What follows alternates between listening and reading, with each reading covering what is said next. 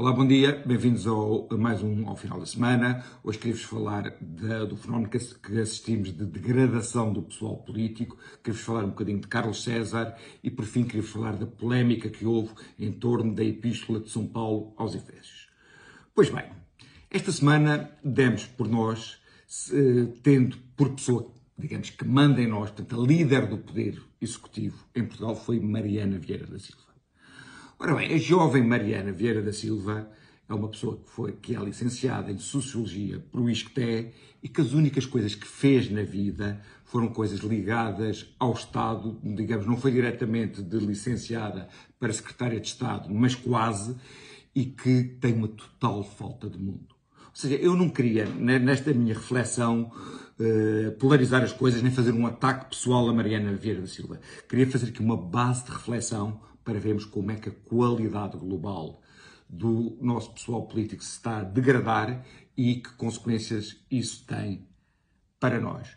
Pois bem, conforme disse, Mariana Vieira da Silva é licenciada eh, em Sociologia pelo ISCTE.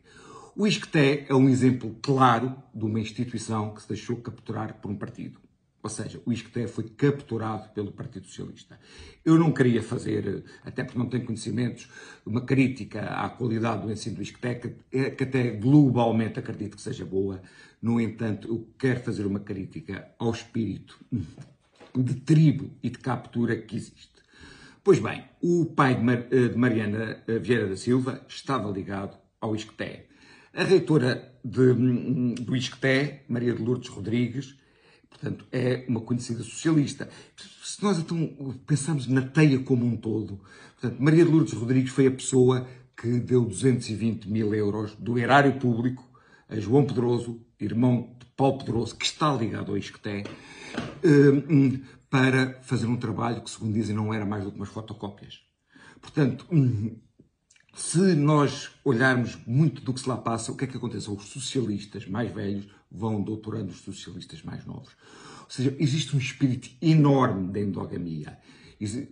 As pessoas falam muito em diversidade e que se deve cultivar diversidade. Pois aquilo é exatamente o contrário de cultivar a diversidade. É cultivar o espírito da tribo. Portanto, quem mandou em nós, entre aspas, esta semana foi uma senhora licenciada em Sociologia, sem qualquer experiência, que, hum, uh, que atingiu ou teve no lugar número um do Poder Executivo.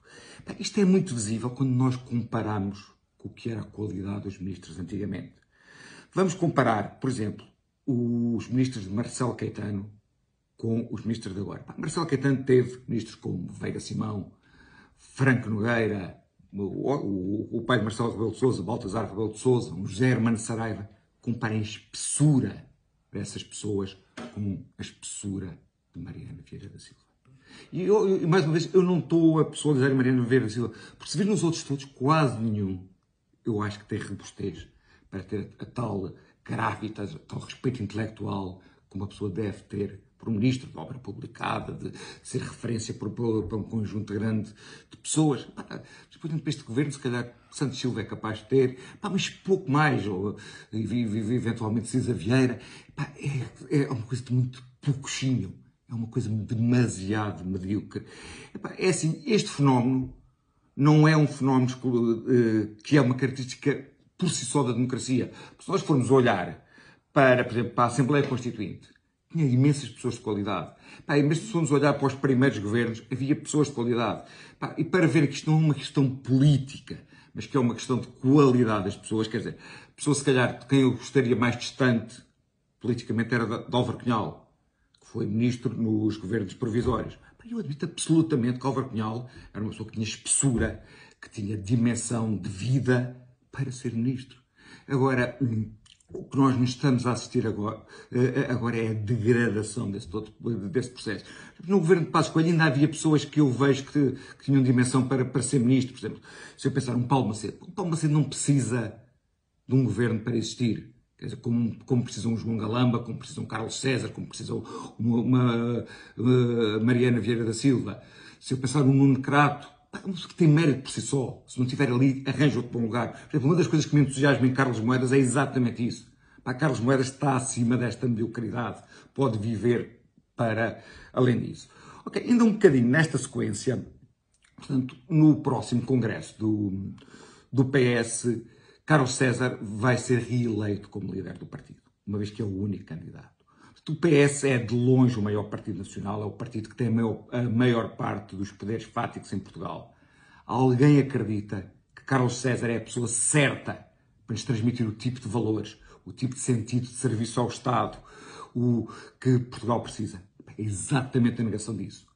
É, é, a pessoa que, eh, que é símbolo da apropriação ilegítima de cargos, é a pessoa cuja mulher fez viagens caríssimas à nossa, à, à, à nossa conta. Portanto, tem os valores que nós devíamos rejeitar e essa pessoa que vai simbolizar o presidente do partido. Por fim, e rapidamente, acerca da polémica que houve uh, do, um, da Carta de São Paulo aos Efésios. Pois bem, isto é daquelas coisas que eu acho que são de doidos. Ou seja, a Bíblia é o livro mais, escrito, uh, mais vezes impresso do mundo, é o, é o, livro que é suposto ser mais lido do mundo. Então aparece aqui uma coisa que foi escrita há dois mil anos como se fosse uma novidade. Ou seja, as pessoas ficam escandalizadas eu, vi, eu vejo católicos dizer, ah, eu estou muito escandalizada com aquilo. As, as pessoas são completamente tontas e não têm vergonha de mostrar a sua, não têm vergonha de mostrar a sua ignorância. Ou seja, eu quero suposto ter lido a coisa, sabido a coisa, como católico, ah, eu estou muito indignada por causa disso. Ou seja, existe uma coisa que é exegese bíblica. Ou seja, eu tenho que aprender uma coisa e entender o, o seu contexto, entender o que é que quer dizer. É assim, não houve nada que fez mais pela dignidade da pessoa humana do que a religião cristã. O conceito de pessoa, o conceito de dignidade vem da ideia da religião cristã de sermos filhos de Deus, feitos à, à imagem de Deus. Para quem não entende isto, não entende básico, um conselho para os cristãos e para os não cristãos, uh, leiam os Evangelhos. Os Evangelhos não precisam de grande interpretação. São o livro mais uh, inspirador que eu conheço. Pá, uma pessoa pode ver Cristo como filho de Deus vivo, pá, ou pode ver como um místico portanto, no caso de ser crente. E em ambos os, os casos, pá, é a leitura mais inspiradora que podem encontrar. Bom fim de semana!